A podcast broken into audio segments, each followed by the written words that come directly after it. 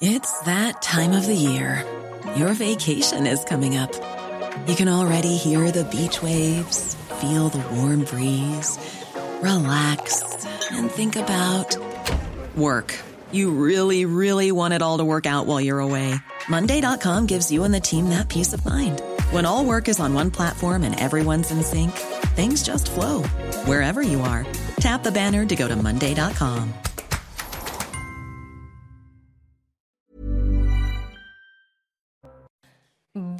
tous et ravi de vous retrouver. Bienvenue sur CNews. C'est l'heure de la belle équipe, mais on commence comme d'habitude par le journal. Bonjour Olivier. Bonjour ma chère Clélie, bonjour euh, à tous. Et on démarre avec ce déplacement du ministre de l'Éducation nationale à Caen ce matin. Une visite en catimini au lycée Malherbe, dix jours après l'agression d'une professeure par un élève.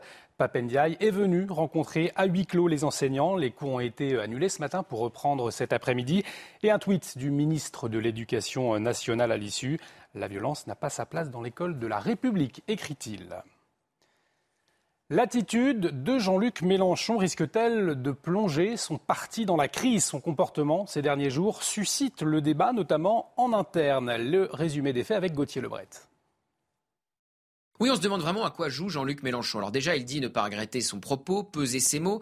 Après, vous savez, son premier tweet sur l'affaire Quatennens, où il n'avait pas eu de mots pour la compagne, donc giflé de l'aveu même de son mari, euh, d'Adrien Quatennens. Et ensuite, effectivement, il a tapoté la joue du journaliste de quotidien hier qui lui posait cette question, un acte d'intimidation. Imaginez deux secondes si ça avait été l'inverse et si ça avait été un journaliste qui tapotait la joue d'un politique. On imagine un peu la polémique. Alors, euh, la droite se saisit de cette affaire, à commencer par euh, le président des Jeunes LR, Guilhem Carayon, qui dit la chose suivante. Si un politique de droite avait fait la même chose, la meute de la France insoumise hurlerait à l'intimidation, peut-être même à l'agression.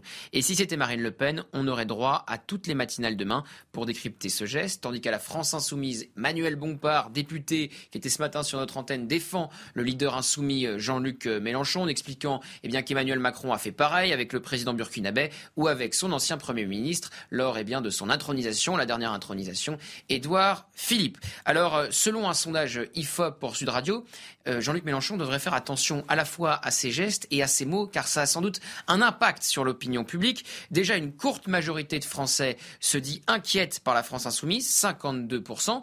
Et puis, il y a une autre question posée par l'IFOP. Jean-Luc Mélenchon vous inquiète-t-il? Regardez l'évolution en 5 ans.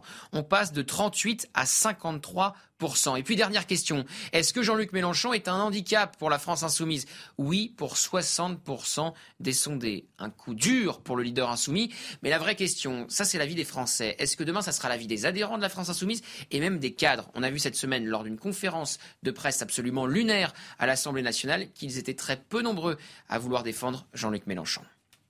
Jusque-là, l'Organisation des Nations Unies parlait de soupçons. Les images d'exécution faisaient craindre des crimes de guerre en Ukraine. L'ONU a enquêté, visité 27 villes, écouté 150 victimes et témoins. Et pour la première fois, la commission en charge de l'enquête l'a affirmé, il y a eu des crimes de guerre en Ukraine. La guerre en Ukraine toujours avec les référendums d'annexion par la Russie qui ont débuté ce matin dans les régions de l'Est de l'Ukraine. Une parodie, un simulacre pour de nombreux chefs d'État. Reportage sur place avec le, récit de Maureen Vidal.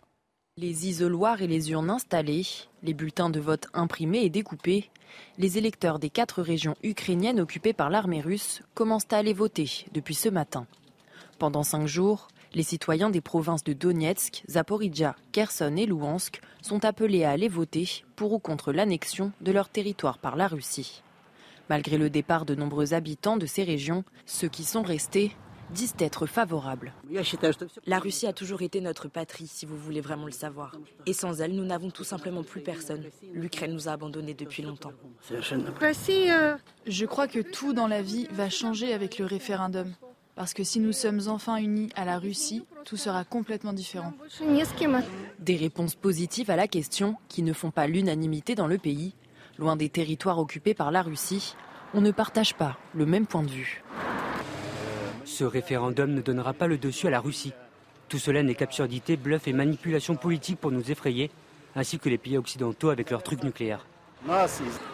J'ai pris une décision pour moi-même. Soit l'Ukraine, soit la mort. Concernant le référendum, qu'y a-t-il à dire Des actions d'une personne malade? En pleine contre-offensive ukrainienne, les habitants de certaines régions du pays espèrent que la tenue de ces référendums permettra de faire revenir la paix. De leur côté, les autorités ukrainiennes ont d'ores et déjà annoncé qu'elles ne reconnaîtraient pas les résultats de ces élections. En Iran à présent, 36 personnes euh, tuées depuis le début des manifestations réprimées par les forces de sécurité. Dans la rue, je vous le rappelle, les femmes protestent contre la mort d'une jeune iranienne arrêtée par la police des mœurs pour tenue inappropriée. Et depuis, eh bien, la tension ne retombe pas dans le pays. Voyez ces précisions de Michael Dos Santos. Voiture incendiée, affrontement avec la police ou encore femmes qui ôtent leur voile, les protestations se poursuivent en Iran. Depuis une semaine, plusieurs civils ont été tués, au moins 31 selon l'ONG Iran Human Rights, moitié moins d'après le gouvernement. Plusieurs chefs d'État ont condamné le décès de Macha Amini suite à son arrestation pour port de vêtements non appropriés. Des manifestations ont également éclaté à travers le monde. Une hypocrisie occidentale selon le président iranien. Lorsque ces incidents se produisent dans le monde entier, la même norme doit leur être appliquée. Demander des enquêtes uniquement sur cette question, pourquoi ne pas demander exactement la même chose pour ceux qui perdent la vie aux mains des forces de l'ordre et aux autres agents partout en Occident, en Europe, en Amérique du Nord, aux États-Unis?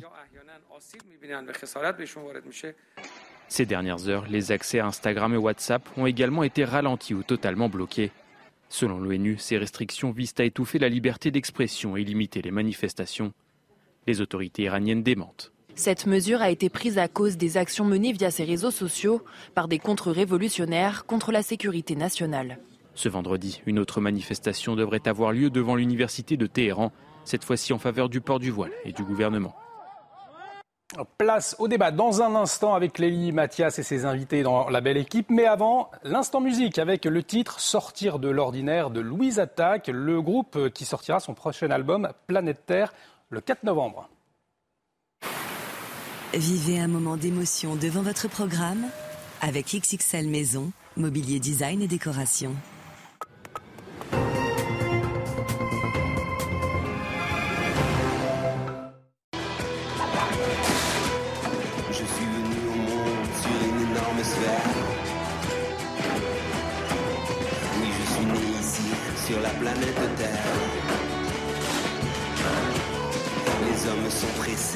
Hommes sont sincères. Certains ont de l'espace, y en a d'autres qui se serrent. Certains sont amoureux, d'autres si solitaires. Certains s'envolent au vent, d'autres creusent la terre. Il y a les partisans, il y a les réfractaires. Y a ceux qui font la paix, il y a ceux qui font la guerre. Qui veulent entrer dans l'histoire, entrer dans la lumière. Mais la plupart voudraient juste sortir de l'ordinaire. Je suis venu au monde sur une énorme sphère. Oui, je suis né ici, sur la planète Terre. Délicieux, d'autres de vrais bulldozers. Certains sont silencieux, d'autres de vrais commères. Certains sont avec eux-mêmes, heureux et se tolèrent. La C'était votre programme avec XXL Maison, mobilier design et décoration. Et voilà, après l'instant musique, c'est le débat qui peut commencer. La belle équipe avec aujourd'hui Gérard Leclerc, bonjour. Bonjour. Jean-Claude Dacier, bienvenue. Et bienvenue et bonjour à Yvan Riofol. Au sommaire aujourd'hui de la belle équipe, voilà l'école. Une note de l'éducation nationale met en garde contre une offensive islamiste. Sur les réseaux sociaux, de nombreuses vidéos incitent notamment les jeunes femmes à mettre un hijab et vous verrez notre reportage. Comment analyser le geste de Jean-Luc Mélenchon à l'égard d'un journaliste? Amicale ou mépris affiché ou tentative d'intimidation même, on en débattra. On verra aussi les conséquences de ce geste sur l'image du leader de la France insoumise. On ira aussi à l'université de Rennes où un atelier exclusivement ouvert aux femmes, c'est-à-dire non mixte, fait polémique. Mais tout d'abord, c'était il y a un an, souvenez-vous, les toxicomanes du Jardin des Halles et dans le nord-est de, la capitale étaient délogés, ils étaient transbahutés, étaient relogés, déplacés vers la Villette, un peu plus au nord. Alors, quelle est la situation sur place un an après, nous sommes allés à la rencontre des riverains. C'est un reportage de Fabrice Elsner et Jeanne Cancard. Regardez bien. C'est la nuit le jour, oui. Parce que moi-même, on ne pouvait plus y passer. Enfin, on y passait avec réticence. Depuis le départ des consommateurs de crack il y a un an, Françoise ose enfin revenir dans le jardin des Halles, où les animaux ont remplacé les toxicomanes, délogés de force. Mais à seulement 2 km plus au nord, on replonge dans l'enfer du crack, porte de la Villette, où ont été déplacés les toxicomanes. Nuit et jour, ils achètent et consomment cette drogue bon marché. Ça, ça coûte 10 euros, c'est même pas un gramme. Sous emprise, des toxicomanes déambulent dangereusement entre les voitures. À la vue de notre caméra, l'un d'eux nous jette une bouteille en verre. Devant ce supermarché, quotidiennement, des bagarres éclatent. Il y a quelques jours, le gérant a été blessé par l'un des consommateurs de crack et porte désormais des gants. Bah, c'est pour euh, me protéger le minimum. Souvent, les gens ils sont très violents. On a déjà eu des, des, femmes, des hommes qui sortent des couteaux, qui nous menacent. Pour tenter de trouver enfin une solution durable pour les riverains et les toxicomanes, une réunion doit avoir lieu début octobre entre le nouveau préfet de police de Paris et les maires concernés par le fléau. Gérard Leclerc, finalement, on a déplacé le problème, on le voit, on l'a pas vraiment réglé, ça va un peu mieux du côté des jardins des Halles, mais c'est à quelques et, et Jeanne Cancard le disait très bien, c'est pas très loin hein, finalement la Villette. Non, ça, ça empoisonne, et le mot est faible, la vie notamment euh, euh, des gens d'Aubervilliers, de, de, Pantin, et puis de, de, de ceux qui habitent à, à, Paris dans cet endroit-là. C'est quelque chose, je n'arrive, sincèrement, je ne comprends pas. Je n'arrive pas. je crois que tout le monde a je n'arrive pas à comprendre. A du mal à il, y a, comprendre hein, il, y a, il y a combien entre 200 et 400, 400 Entre 200 et 400, les chiffres, on dit... Euh, Bon, 200 et 400, c'est important, mais en même temps, c'est pas, c'est pas des chiffres considérables. Comment n'arrive-t-on pas à empêcher ces gens de nuire, c'est-à-dire de les, de, de les, mettre dans des institutions euh, pour les soigner, parce que ce sont vraiment des grands malades. Soigner, oui, de force. Pour les Alors, obliger à soigner. Il y a une chose, une question, j'ai jamais eu véritablement la réponse, je l'ai posée à plusieurs fois. Est-ce qu'on peut forcer véritablement oui. Des gens à se soigner. Alors, certains disent oui, ce qui me paraîtrait, euh, d'autres disent non. Enfin, même si, même si la réponse est non, de toute façon, c'est une, euh, c'est une agression euh, envers tous ceux, tous, de, tous les habitants qui habitent là, qui vivent dans des conditions épouvantables, et c'est totalement invraisemblable que depuis euh, plus d'un an, chacun se renvoie Alors, la, res une, une, une la responsabilité, et que je vous dis, en plus, c'est pas des c'est pas c'est pas 50 000 personnes, c'est c'est euh, 300, 400. J'ai peut-être une réponse. Une je sais pas, c'était le 15 septembre dernier. Laurent Nunez, le nouveau préfet de police de Paris, qui a fait une longue interview dans le Parisien. Il a traité beaucoup de, de sujets, beaucoup de questions.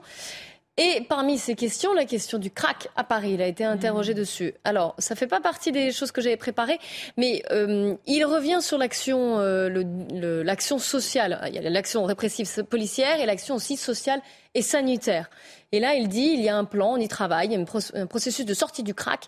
Ce plan préparé par la préfecture de police de Paris, celle d'Île-de-France et l'agence régionale de santé a vocation à être abrité puis discuter avec nos partenaires comme la ville de Paris qui doit nous aider à fournir des sites où seront pris en charge les consommateurs. Donc peut-être que Non, non, la clé, c'est qu'il n'y a pas assez d'endroits. vous me dites qu'il y a un plan, mais la- Ah bah, le problème, dis, il se pose depuis des années. c'est Laurent Il est quand même grand temps de commencer à, à mettre euh, en œuvre un plan. C'est- Non. C'est c'est incroyable. C'est Sincèrement, il y a quelque chose qui est incompréhensible. Alors, il dit aussi, est- qui est euh, je comprends la détresse des riverains, je réfute totalement que l'État abandonne le terrain. Depuis août, on engage quotidiennement entre C'est 100 vrai. et 200 Paraît-il. fonctionnaires de police présents autour de la porte Oui, de la Villette jusqu'à place de Stalingrad. Ce qui est dit est vrai, et c'est bien, et de ce point de vue-là, Nunez prend, semble-t-il, les choses un peu à bras-le-corps. Sauf que qu'est-ce qu'ils font? Ils, ils vont sur place, mais... Et ils arrêtent, hein, j'ai des chiffres aussi. ils en hein. arrêtent quelques-uns, et Ouais, qui ils doivent, ont contrôlé relâcher 7600 après. personnes, 385 personnes interpellées pour des infractions à la législation sur les stupéfiants, Voilà, mais ensuite, ils et aussi, ils vente à retournent. sauvette.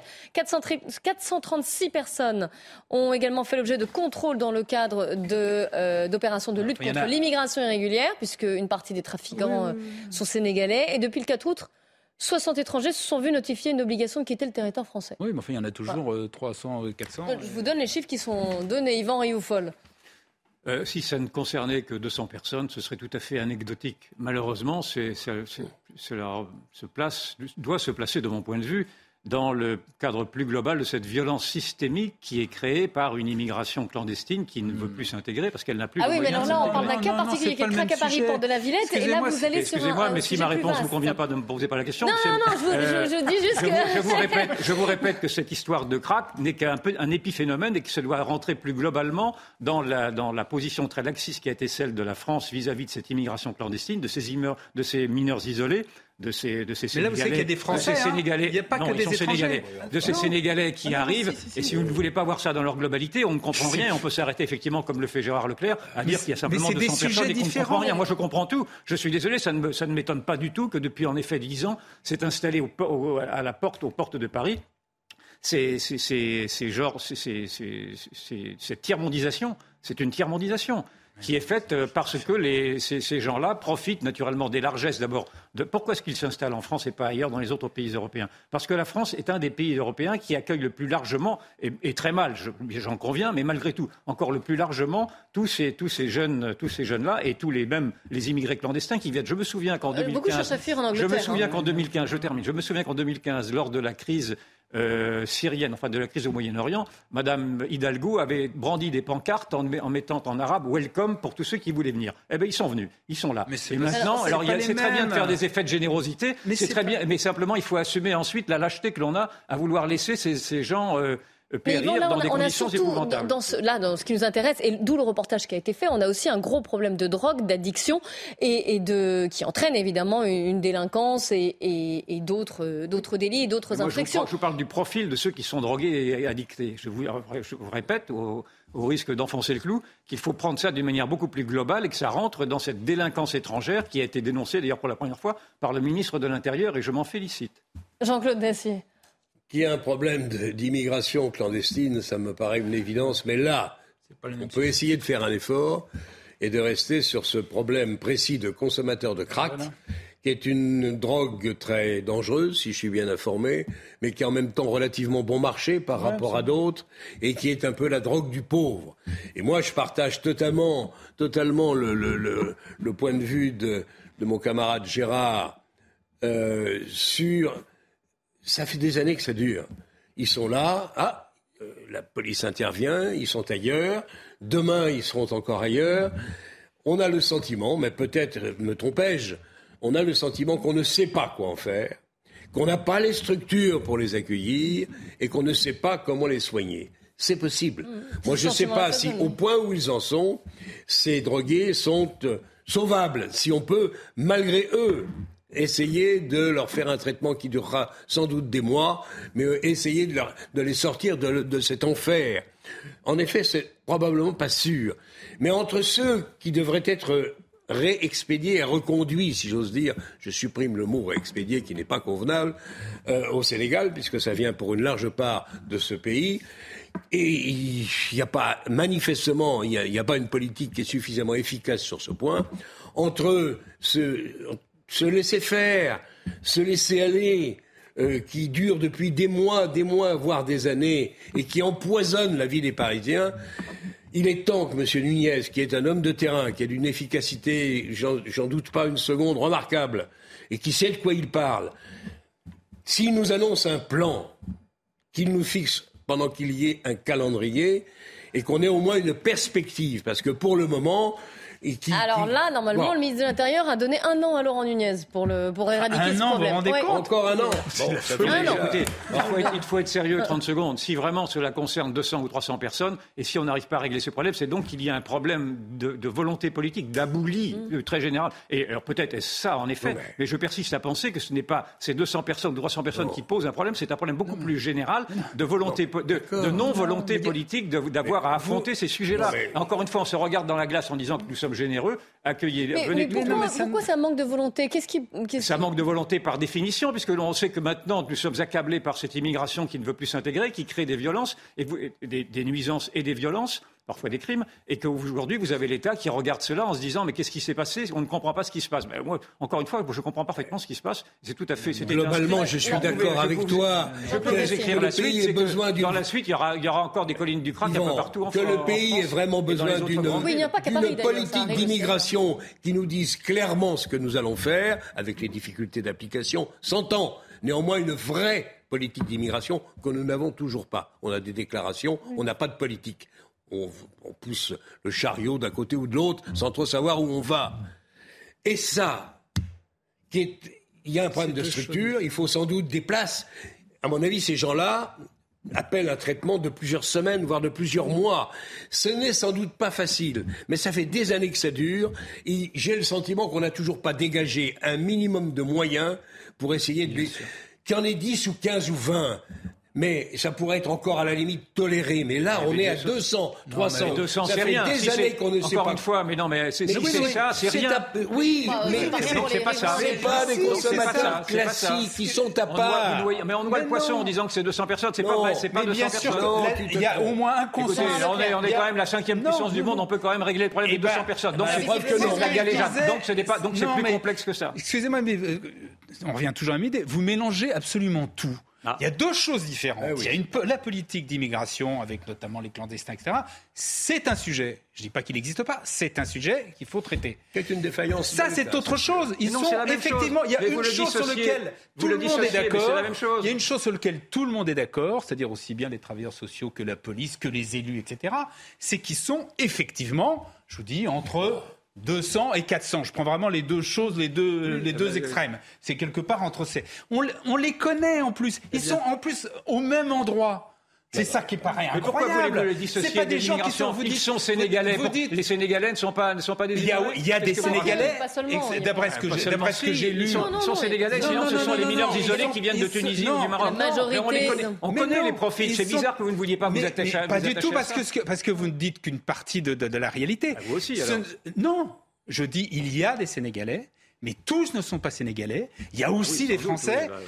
Ce qui est incroyable, c'est qu'on les connaît, on sait précisément où ils sont, et qu'on règle pas le problème. Et qu'on en est aujourd'hui à dire il faudra qu'on crée une structure. C'est absolument incroyable. Alors l'une des raisons, c'est que tout le monde se renvoie la balle, c'est-à-dire entre la mairie de Paris et qui dit c'est pas nos affaires, c'est le ministère de la Santé et, le ministère de l'Intérieur, etc. Chacun se renvoie la balle. Donc il y a une faillite euh, collective des autorités, mais je veux dire, le problème pour le coup, il est, il est connu, il est, il est circonscrit. Et c'est ça qui est d'autant plus incroyable. le problème est politique, il est structurel. C'est une démarche politique qui a été volontairement encore exprimée par le, par le président de la République encore je, dimanche dernier. Je l'ai entendu dire que l'immigration était encore une chance. Il l'a bah dit à peu près dans ces mots-là. Était encore une chance pour la France. Donc on recommence dans ces imbécilités-là. On ne voit pas. Mais c'est le même sujet, bon sang. Mais arrêtez de vous aveugler là-dessus. C'est le même sujet. C'est un épiphénomène d'un même sujet. Simplement, vous voulez simplement focaliser là-dessus parce que ça vous arrange, mais c'est une chose qui est beaucoup plus globale et qui est qui, reflètent les mêmes inconséquences, les mêmes incuries, les mêmes insécurités. Commençons au moins par essayer, c'est ça qui me terrifie, c'est qu'apparemment rien ne bouge et rien ne, rien ne se passe. Mais commençons au moins par régler ce problème qui est euh, quelque chose d'insupportable pour les riverains et même pour nous. Quand on regarde un spectacle pareil de ces malheureux qui traînent, qui se prostituent, c'est une horreur absolue et une honte pour la République et une honte pour Paris.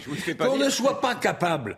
L'immigration, je suis d'accord. Les points de deal ici ou là, d'accord. Commençons au moins par faire la démonstration. Commençons. Enchaînons. Et voyons au moins si on est capable de régler ce problème qui me paraît quand même à la portée d'un État comme le nôtre. Hélas, je dois répondre que pour le moment, ça fait plusieurs années que ça dure, il ne se passe rien. Alors j'attends encore une fois, vous voyez, je suis naïf, j'attends de M. Nunez, qui est un vrai pro, et un homme qui sait ce dont il parle. J'attends de sa part un plan d'action rapide, de manière à, avant la fin de l'année, au début de l'autre, qu'on fasse au moins disparaître ce spectacle indigne de ce pays. Je, je parle, je m'emballe, je me demande pourquoi, parce qu'il se passe rien depuis des temps, Bah des voilà. temps immémoriaux. On se demande ce qui va se passer demain. Interrogez-vous pourquoi, interrogez-vous oui, sur ce laxisme-là. il faut quand même le La- souhaiter, la quand même. laisser Pourquoi, pourquoi est-ce que depuis 30 ans, la République a baissé les bras? Et pourquoi depuis, euh, singulièrement depuis ce président de la République, non seulement elle a baissé les bras, mais au contraire, elle, elle acquiesce dans le fond à cette, Non, euh, à n'approuve cette pas ça. substitution de population Il en règle générale ça, et à ces, à mouvements, euh, à ces mouvements Vous hyper pouvez violents. Vous pouvez pas assimiler l'immigration avec les Si, je crackers. l'assimile. Bien sûr que si, je bon, l'assimile. tous les évidemment. immigrés, tous les immigrés, les immigrés sont des crackers. Non, je vous dis que ceux, Bah, ceux, qui mettent en place aujourd'hui ce crack, cette, cette colline des cracks viennent du Sénégal. Je ne vais pas vous le dire Oui, six on fois. Mais on oui, est Bon, d'accord. alors, mais ça n'empêche que c'est pas le, le, Mais non, mais regardez les faits. français Moi, je pas m'attache- aux faits, je m'attache aux réalités. Excusez-moi, Moi aussi. les réalités vous dérangent, moi, elles me pas dérangent pas. Simplement, Pas à la différence de vous, moi, je les nomme. Les faits, sont, insupportables et pour l'État français, c'est absolument indigne. J'espère, encore une fois, être démenti dans les mois qui viennent et que ce, prob- ce problème va commencer au moins Ben, à le régler. Alors, vous parce verrez, parce parce qu'il faut bien avoir la foi quand même quelque part et en quelque chose. plaît, on retournera sur place, vous verrez enfin, on aura la même nos, nos conversation. Non, mais c'est- reportages, s'il vous C'est plaît. insultant de traiter Autre, tous les immigrés de, euh, réalité, nous allons voir qu'il y a une offensive, s'il vous plaît, qu'il y a une offensive pro-voile dans les collèges notamment et lycées. Le ministre de l'Éducation Papendiaï est en déplacement dans l'Ouest. Au- Il était à Caen ce matin, il est au Havre aujourd'hui. On va parler de tout ce qui se passe dans les, dans les collèges. On est trois semaines après le- la rentrée scolaire. Restez bien avec nous sur CNews. À tout de suite. 14h29 sur CNews, on va faire un point sur les infos avant de reprendre notre débat. Ce sera la belle équipe, mais pour l'instant, donc l'actualité avec Yann Effelé. 48 incendiaires soupçonnés d'être à l'origine de feux de forêt cet été ont été interpellés. Parmi eux, 12 ont déjà été condamnés. La plus lourde peine, deux ans de prison, a été prononcée contre un jeune homme reconnu coupable d'une série d'incendies en Gironde. D'autres mineurs ont écopé de mesures éducatives. Le gouvernement envisage d'augmenter le prix du paquet de cigarettes. C'est le journal Les Échos qui le révèle.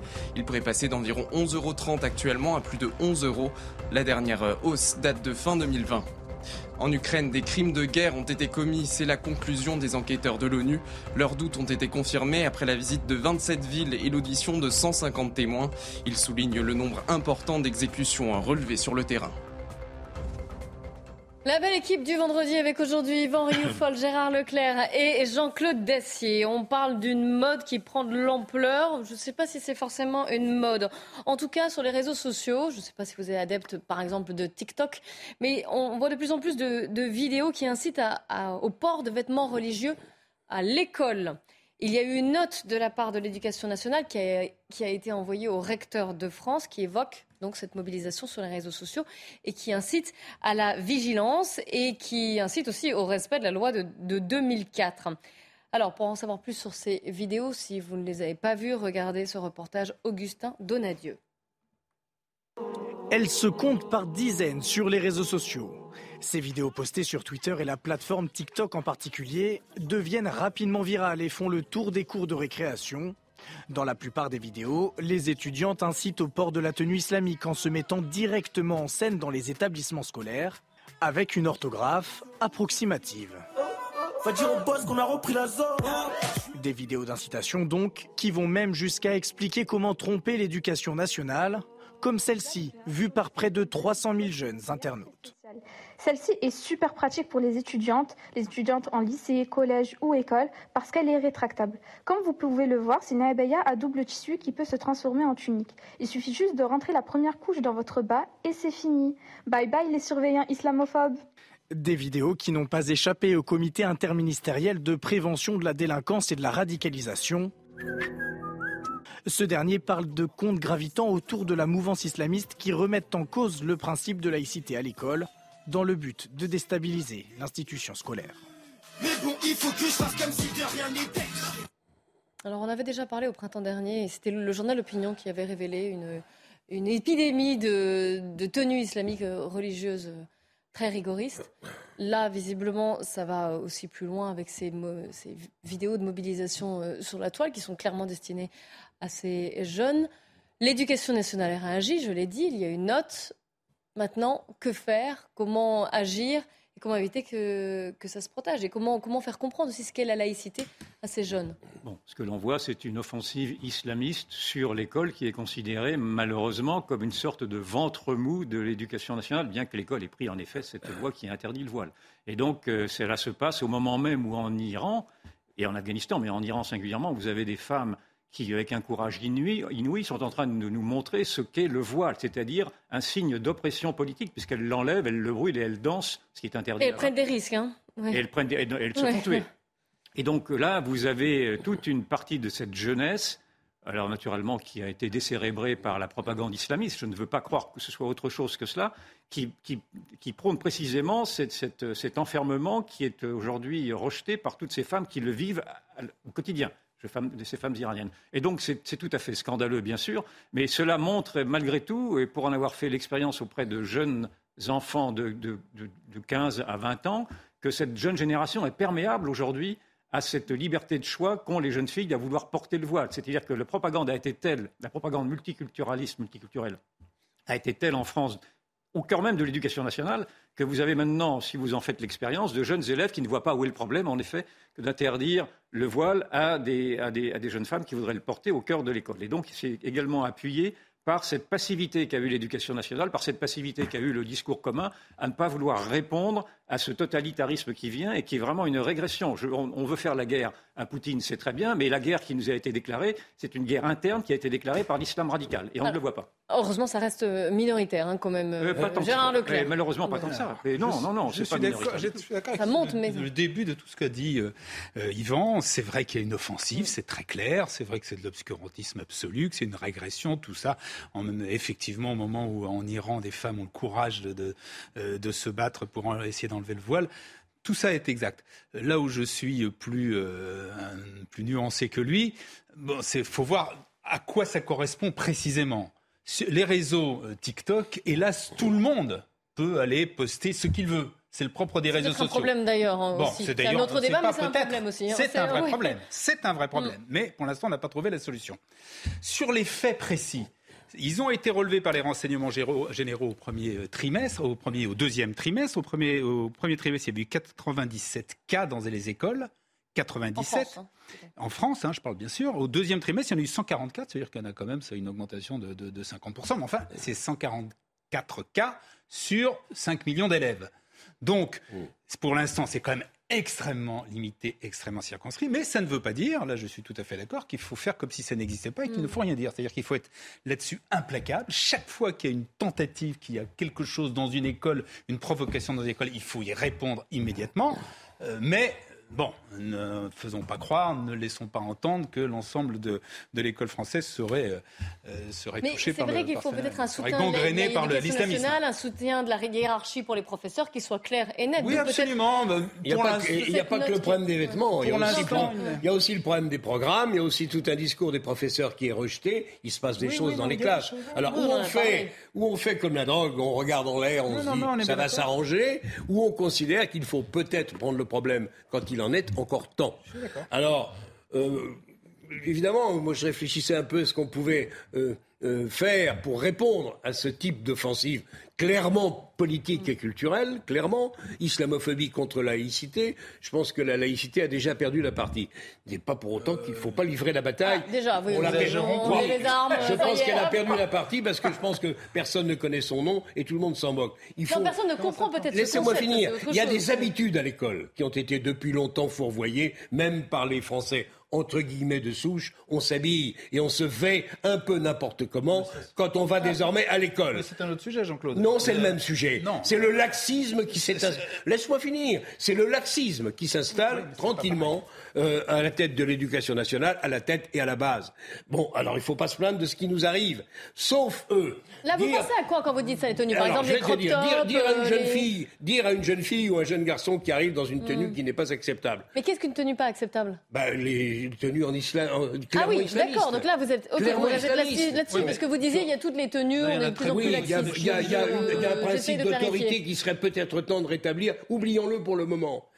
Donc là, on revient sur les tenues rigoristes. Il y a donc une, il y a une posture qui consiste à dire non, votre tenue, jeune fille, n'est pas acceptable, ou jeune homme, vous partez. vous risquez de, vous- de- de tous les retrouver. Alors, ça va faire Non, des, non, c'est- contest- des excusez-moi, contestations impossibles. C'est ce qui se passe actuellement, enfin, en principe. Peut-être, mais c'est pas ça. Vous avez vu l'enseignante de qui, collégiennes ont quelques le droit de jours, venir avec un voile. en C'est pas on en a débattu. vous avez vu que la- l'enseignante qui, en plein Paris, a demandé lors d'une sortie scolaire à une jeune femme d'enlever son voile, a été menacée par le frère de la jeune Bien femme. évidemment, c'est pour ça que ce n'est pas simple. Il y, a une, il y a une façon de tourner le problème qui nous ferait reculer peut-être, euh, enfin, dans le calendrier quelques années en arrière, qui est une idée qui a circulé, qui circule encore.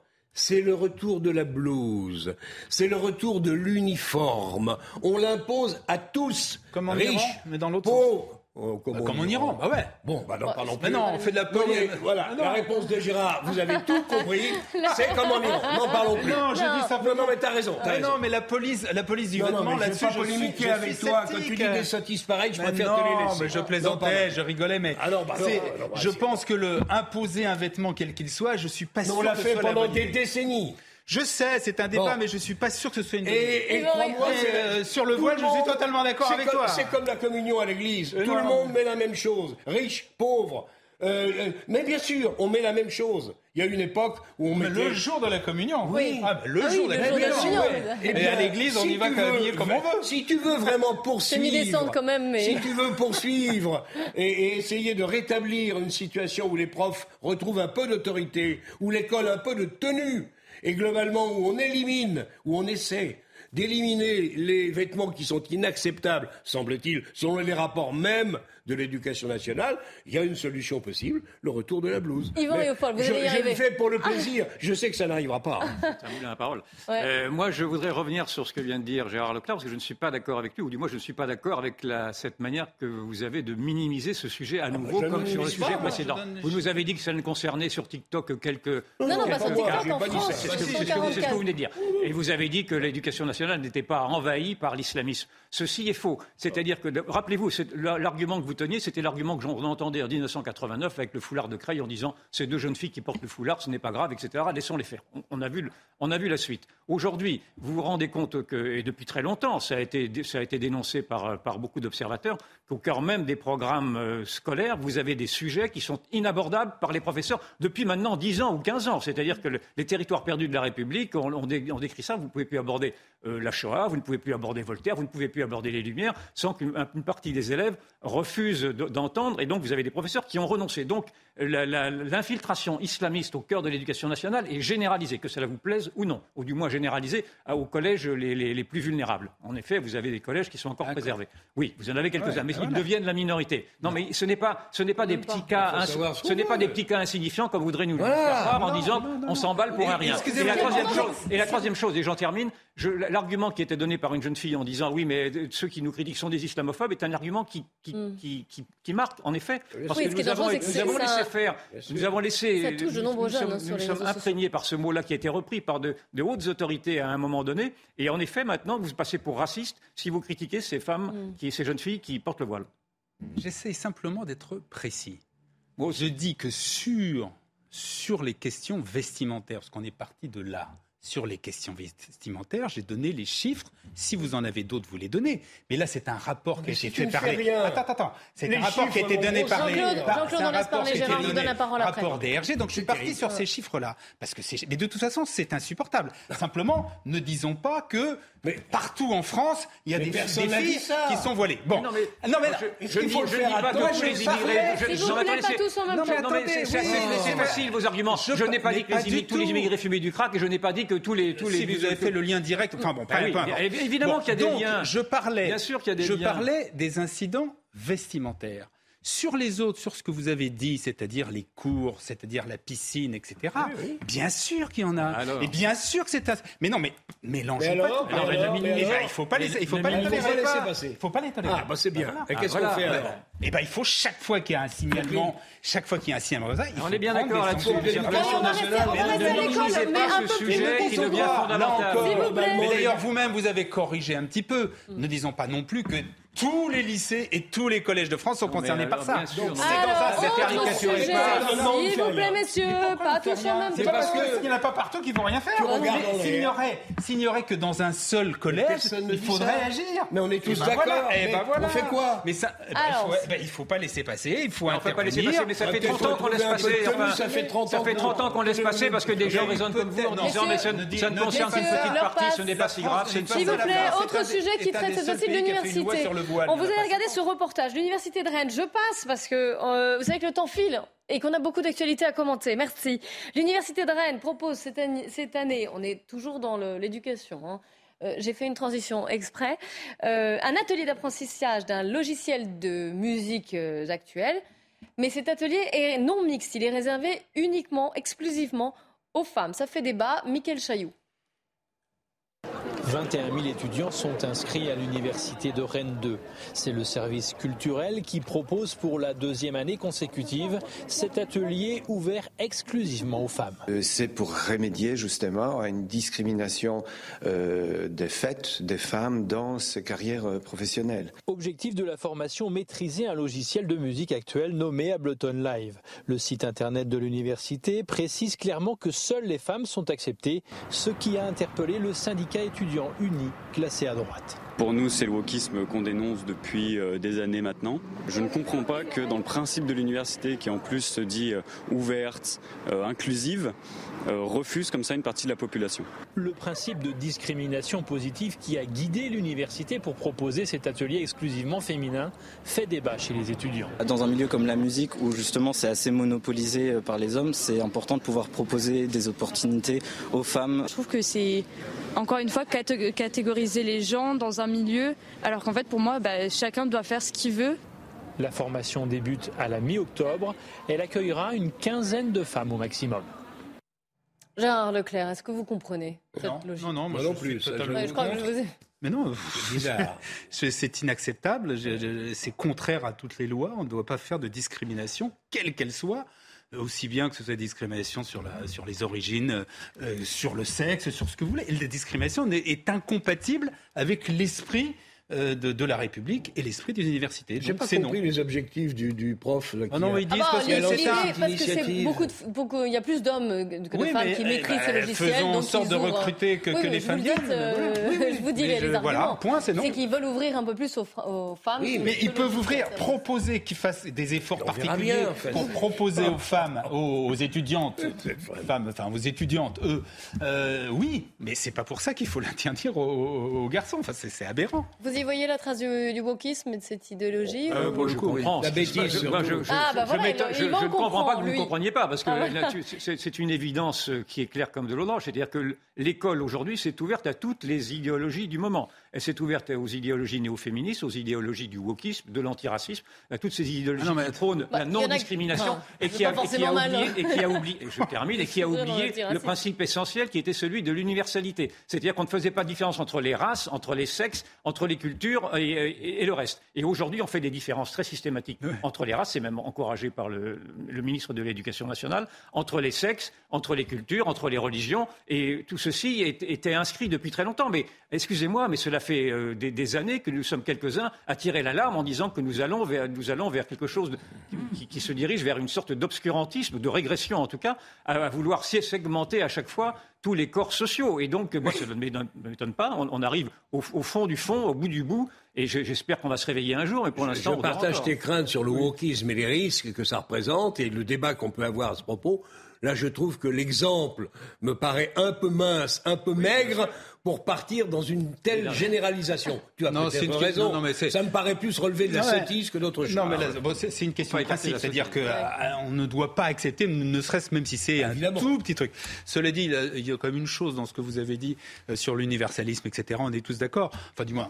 Je suis d'accord avec vous, je veux pas euh, pour les autres. Mais euh, en revanche, l'antiracisme, c'est extraordinaire. Ça, quoi, c'est c'est bien l'antiracisme Euh, C'est mal savez- l'antiracisme Vous savez très bien que être- l'antiracisme.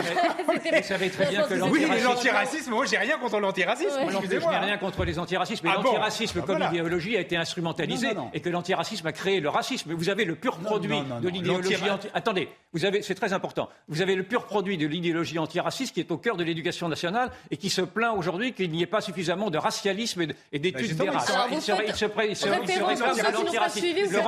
de l'antiracisme. Quelques éléments de contexte, vous faites référence à ce qu'a dit Papendiaï, le ministre de l'Éducation nationale, à New York il y a quelques jours. L'antiracisme, je vais répondre la, la phrase de Jean Baudrillard, vous savez, qui, euh, faisait le parallèle entre SOS baleine et SOS racisme en disant que SOS baleine, c'est fait pour sauver les baleines et SOS racisme pour sauver le racisme. SOS racisme a sauvé le racisme. Aujourd'hui, le racisme s'implante même au cœur de l'éducation au nom de l'antiracisme dont vous dites qu'il est très bien parce que personne ne peut être en effet raciste. je dis que ne tout le monde. Devrait être antiraciste. Non, mais vous ne Ah bah comprenez non, pas. si, non, mais oui, vous êtes d'une oui. naïveté accablante. Encore une fois, l'idéologie. Je vous parle de l'idéologie. Je suis contre le racialisme, mais pour le, contre Laissez-moi- le racisme. Essayez, faites, faites, faites l'effort de me comprendre. L'idéologie antiraciste est une idéologie qui a perverti l'antiracisme c'est pas une en remettant la race au cœur, de, au des exigences. Donc vous êtes contre la Ligue contre le racisme Oui, je suis contre Ah bon. toutes, ces, toutes ces associations Ah bah moi, suis qui se contre. réclament de Ah, l'antiracisme. mais non, mais, euh, Ah, bien compris qu'on n'allait pas vous réconcilier sur font un mal fou à, à dire des uns et des autres qu'ils doivent se moi, je différencier suis par pas leur contre- couleur de peau. Je trouve ceci Mais moi- épouvantable. Mais moi, je suis pas contre la LICRA, je suis pas contre la.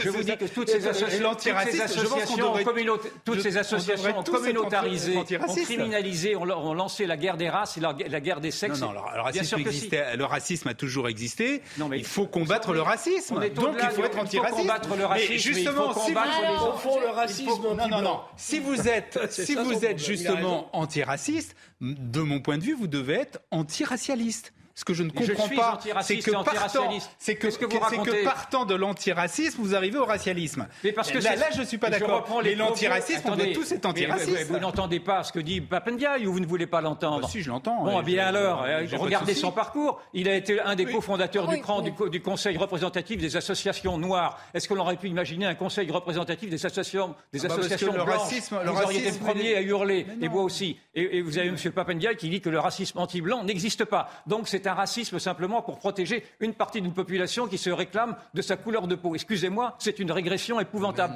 Et le racisme, il est là. Je suis désolé. Il est dans Alors, est-ce que je vais l'antiracisme. vous mettre d'accord avec l'interprétation du geste de Jean-Luc Mélenchon? C'est de la politique. On va voir. Euh, bon, on va faire le point justement avec euh, Gauthier Lebray sur ce qui s'est passé et sur les, les déboires de la France insoumise depuis quelques jours.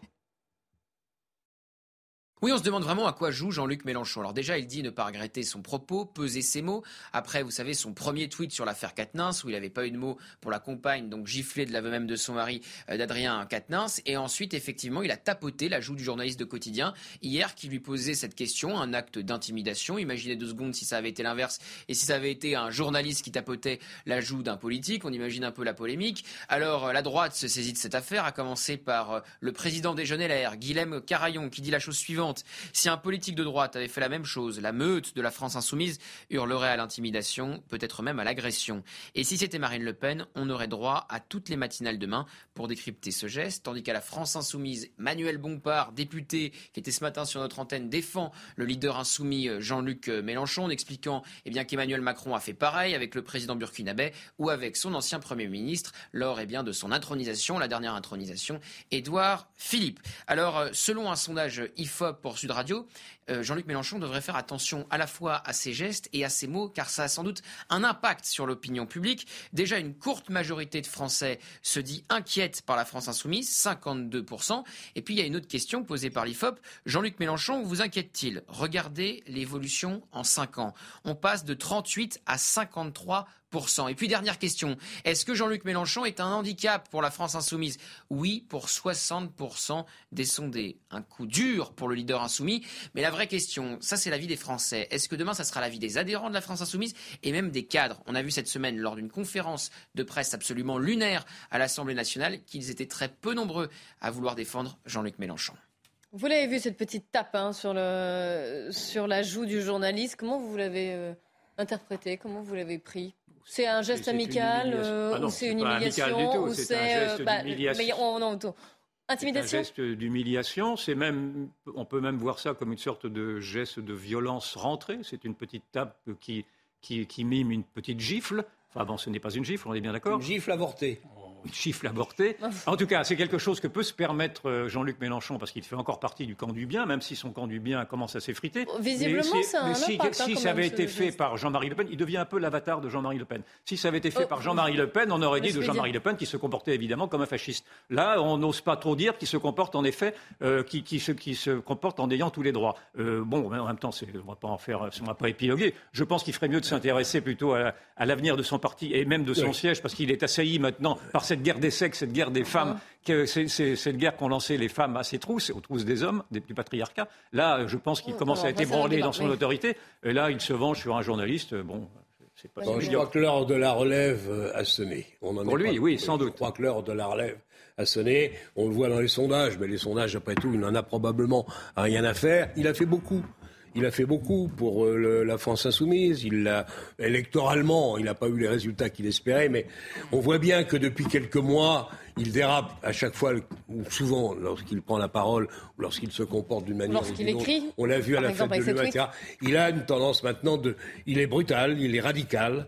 Euh, je pense qu'il va plus gêner désormais non seulement euh, les communistes, on l'a vu déjà avec les déclarations de Roussel, non seulement les écologistes, mais également dans son camp. On sent une certaine gêne, on le défend encore, c'est naturel, c'est normal, c'est ce qu'a fait Bompard ce matin, mais néanmoins, je, pense que où il se reprend, ce, dont je doute, parce que les nerfs l'emportent trop souvent sur la quiétude du raisonnement. Il, il est euh, aujourd'hui plus une gêne qu'un bénéfice, me semble-t-il, pour la France insoumise et pour la NUPES d'une manière générale. Et pour savoir ce qu'en pense Gérard Leclerc, il faudra attendre après 15 heures. Ça va être insoutenable. C'est insoutenable. Insoutenable. hein. On reprendra ce, ce débat sur Jean-Luc Mélenchon. On parlera également de l'Ukraine et de ces euh, référendums qui ont commencé aujourd'hui dans la partie est de, du pays. Restez bien avec nous sur CNews.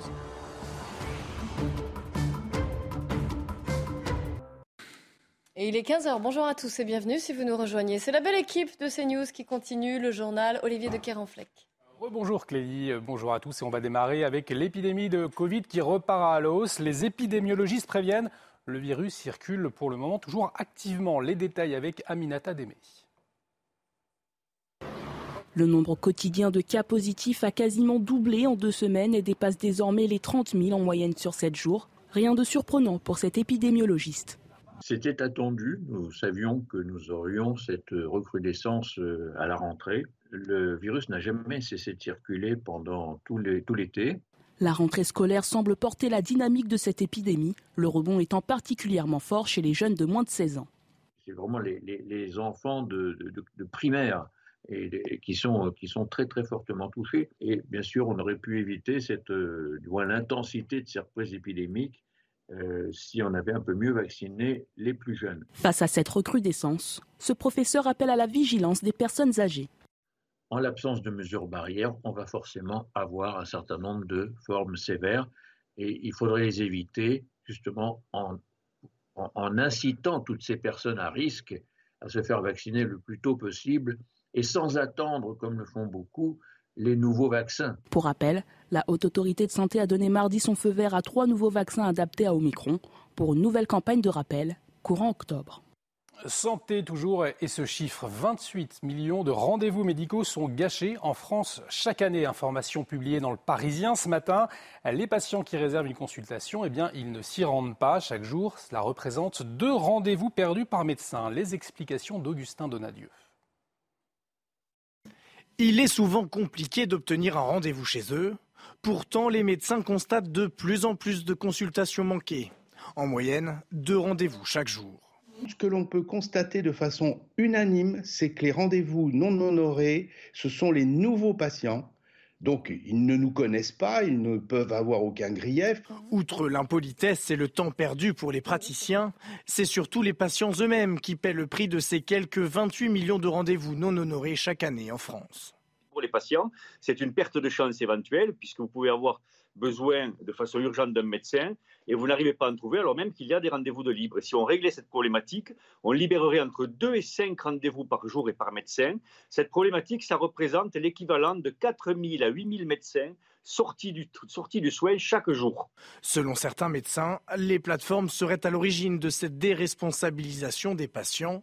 Il réclame des sanctions. Peut-être faut-il taper au portefeuille, alors de façon symbolique, il ne s'agit pas de prendre une grosse somme aux patients, mais de façon symbolique, et que cette somme-là doit aller à un fonds qui est un fonds dirigé sur la résolution des déserts médicaux euh, et euh, de l'accès aux soins. Autre proposition des praticiens, le prépaiement sous forme d'empreintes bancaires, comme cela s'est généralisé dans la restauration. début août, je pense.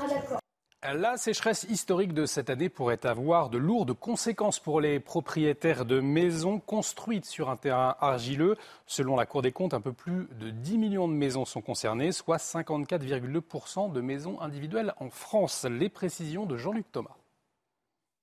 Construite en 1954, cette maison se fissure chaque jour un peu plus depuis cet été. La cause, la sécheresse. Il n'y a quasiment pas plu depuis quatre mois. Ça a commencé dans l'angle, une petite fissure. Et puis euh, c'est parti euh, de plus en plus. Voilà. Après la, la, chambre, après en bas, après sur les côtés. Euh. Toute une partie de la maison est touchée, façade, sous-bassement, extérieur, intérieur, tout a bougé. Ça se fera plus, vous allez voir. Hein. La ville est traversée par une faille, d'un côté un sol calcaire et solide, de l'autre un sol instable. On a les concitoyens qui sont venus nous voir, hein, puisqu'on a au moins six dossiers euh, donc, euh, qui touchent le quartier des, Gravasses, qui est une terre argileuse, puisqu'on est dans la vallée de l'Aveyron. On a fait une demande de classement auprès de la préfecture pour donc, euh, l'état de catastrophe naturelle. Pour l'instant, une dizaine de maisons sont sinistrées. On s'est rendu compte des fissures intérieures, bah, qui celles-ci, bon, ben, plus ça y va, plus euh, elle s'aggrave. Et bon, mais ça quand même, ça nous inquiète bon, euh, énormément. Si d'ici un mois, la préfecture reprend un arrêté de catastrophe naturelle, le nombre de recours va se multiplier. Et retour du débat dans la belle équipe avec vous, euh, Clélie, et vos invités. Merci Olivier. La belle équipe avec aujourd'hui Jean-Claude Dacier, Gérard Leclerc et Yvan Rioufol. Alors on avait commencé un débat à propos du, geste de Jean-Luc Mélenchon vis-à-vis d'un journaliste.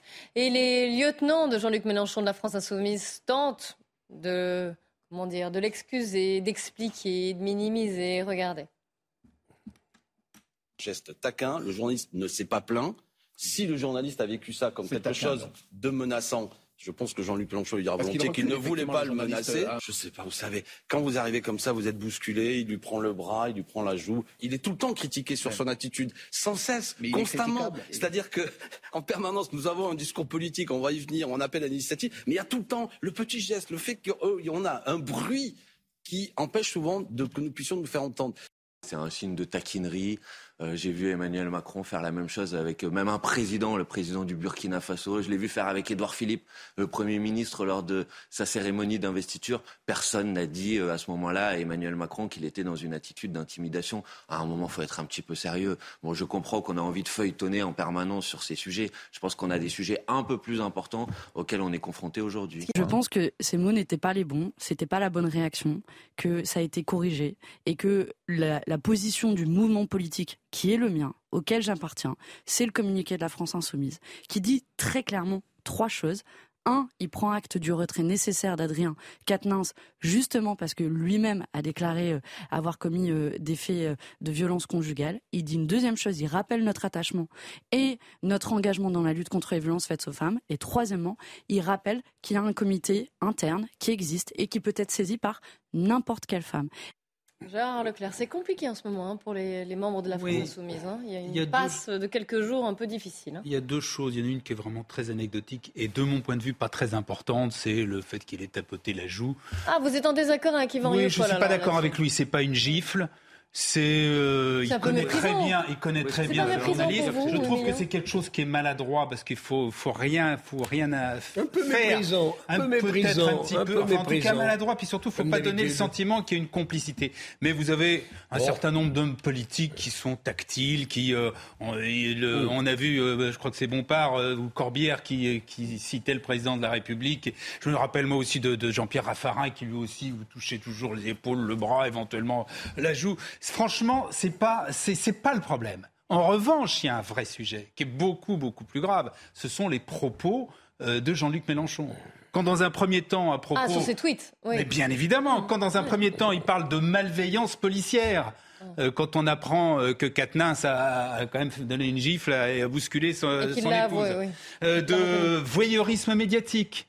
Quand ensuite il soulit, je, les ai écrits pour qu'il a toute sa confiance en Katnins, qu'il a toute son affection, qu'il parle de son courage, de sa dignité. Il ne dit pas un mot de son épouse qui a été frappée. Il a fallu un deuxième tweet. Il fait un deuxième tweet qui lui aussi est encore ambigu.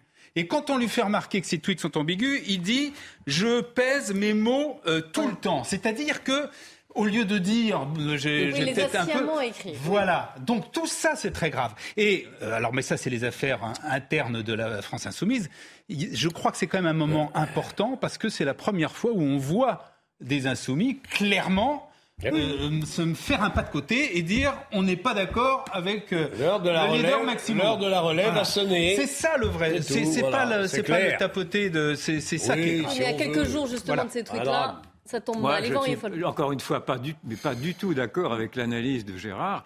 Euh, ce n'est pas tellement les propos de. Ils ont peut-être été maladroits. Ah oui, vous les, pas ces propos. Les propos de Mélenchon ne m'ont pas particulièrement choqué. Ah mais ce qui me choque terriblement et qui est terriblement grave, ce sont les propos des féministes précisément que ah n'osent pas attaquer. Écoutez, cette, euh, cette position qu'ils ont eue maintenant, cette position de dénonciation obligatoire du moindre travers, cette police des mœurs qui s'est installée au nom des bonnes mœurs, précisément, au nom d'un retour à une sorte de puritanisme qui sont défendus maintenant par ce qu'elles appellent qu'elles s'appellent les écoféministes, je trouve ceci épouvantable, avec des tribunaux d'exception qui vous permettent de juger un homme parce qu'il est homme dans la minute avec des enquêtes qui sont des enquêtes, des enquêtes internes où la justice est exclue. La justice n'a plus, son mot, à, la justice n'a plus son mot à dire. Donc on est dans une sorte d'épuration éthique, dans une sorte de processus révolutionnaire épouvantable qui fait que chaque homme, on est dans la guerre des sexes, que chaque homme aujourd'hui est considéré comme issu du, du, du de, de la de, de la de, la de l'engeance la pire du patriarcat qu'il faut abattre. Et vous et êtes de là dans à écrire malveillance policière. Quels sont les mots utilisés euh, Gérard mais vous oui les mais peu importe mais encore une fois je vous euh, répète je vous répète le danger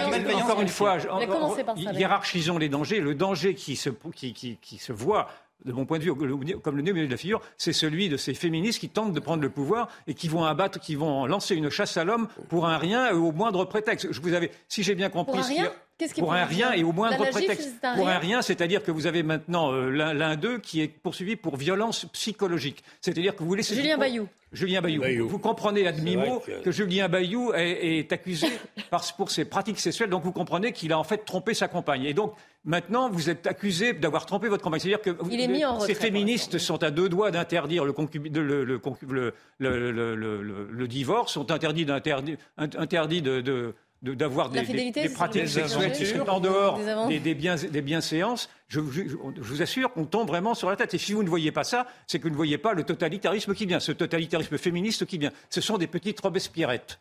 Oh, wow, euh, comme vous euh, Excusez-moi, mais comme souvent, je trouve que vous mélangez deux choses. Vous n'avez pas tort sur tout. Vous avez même raison. Moi, je trouve qu'il y a euh, tout cette espèce, le côté inquisiteur de, de, de, de, certaines, de certaines féministes, cette violence, je trouve ça insupportable. En revanche, la première chose insupportable, c'est la, la, les violences contre les femmes. ça, c'est pas acceptable. Eh ben voilà. Donc, euh, vous avez toujours la même manière de me dire que parce que je dis ceci, j'accepte la violence contre les femmes. Je vous ai, j'ai pas dit ça, moi. Je vous décris. Il y a un combat à mener, c'est celui-là. Mais c'est la même, c'est le même que sur l'antiracisme, c'est un très beau combat. La violence contre les femmes est un très beau combat, mais quand, quand vous instrumentalisez l'antiracisme, vous donnez le racisme. Quand vous instrumentalisez la violence contre les femmes, vous, instrumentalisez une épuration éthique. Ben voilà, on en est là. Donc je vous dis, je vous dis qu'il faut faire attention.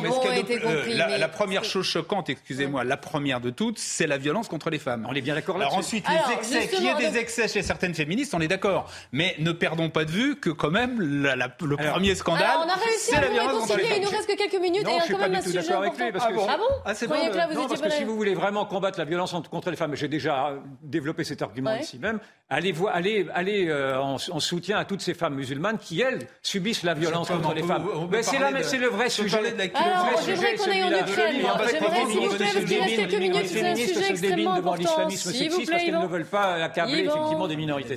Allez, Yvan, Gérard, s'il vous plaît. Il nous reste quelques instants et c'est l'actualité. Comment ça résume C'est même inscrit dans le Coran. Rappelez. L'Ukraine, les référendums dans l'Est de l'Ukraine, vous savez qu'ils sont qualifiés de parodie par euh, la plupart des pays euh, occidentaux.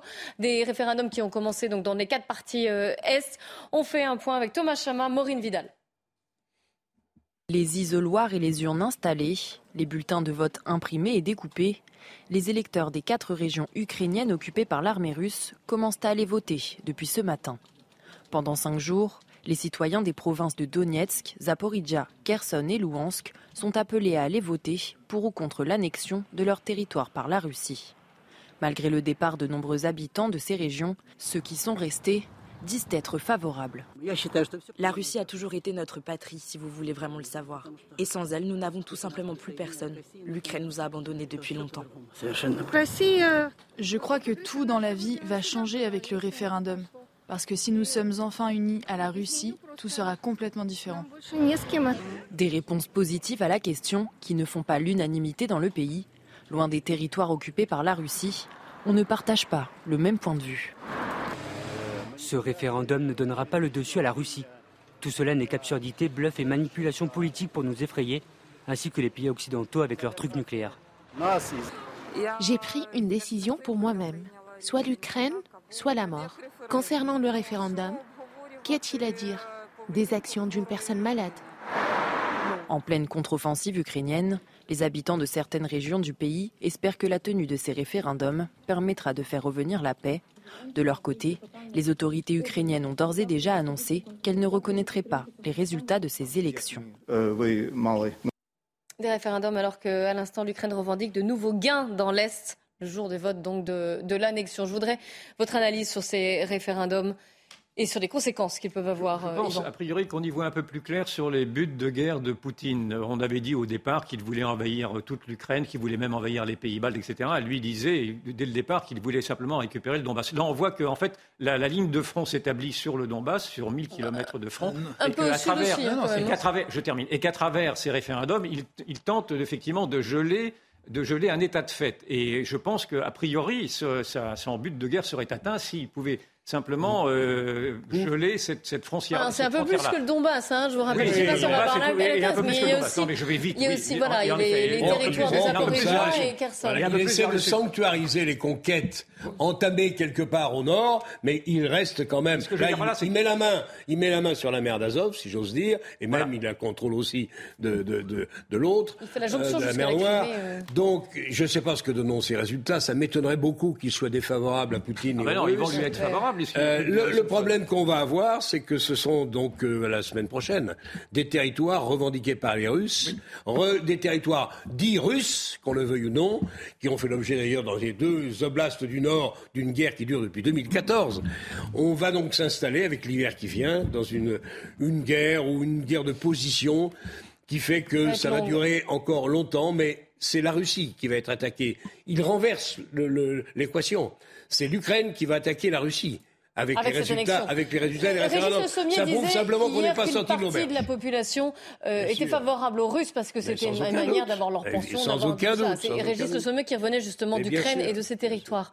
Euh, Au sûr. départ, quand euh, Poutine lance ce- ce- ce- son opération militaire spéciale contre euh, l'Ukraine, il dit qu'il veut chasser les nazis, Mhm. chasser Il les nazis de Kiev. il Donc pas c'était pas, au départ, ça, c'était Oui, pas du tout non, mais il dit aussi- uniquement, uniquement Il le, le- Donbass. voulait- hein. qu'il ne voulait pas, il ne voulait pas envahir Oui, l'Ukraine. il voulait non, il chasser, chasser les nazis de. Kiev. Donc, ça veut dire ce que ça veut dire. Bon, euh, la guerre s'est pas du tout passée comme euh, il l'avait imaginé. Il a été obligé de se replier effectivement euh, sur le Donbass. Et ce qu'il veut faire aujourd'hui, donc, il veut transformer le, le- le- le but de la guerre, donc pour maintenant véritablement ce qu'il n'avait pas annoncé au départ, annexer le- les, les- quatre régions.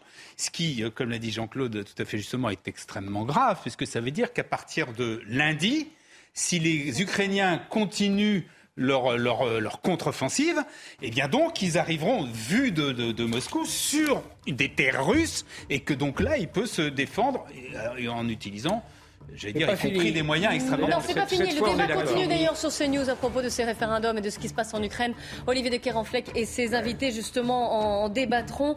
Et puisqu'on est vendredi, j'en profite pour remercier toutes les équipes techniques et éditoriales qui m'accompagnent pour la belle équipe, tout particulièrement Myriam Essama et Jacques Sanchez. On se retrouve lundi 14h. Restez bien sur CNews. Merci à vous trois.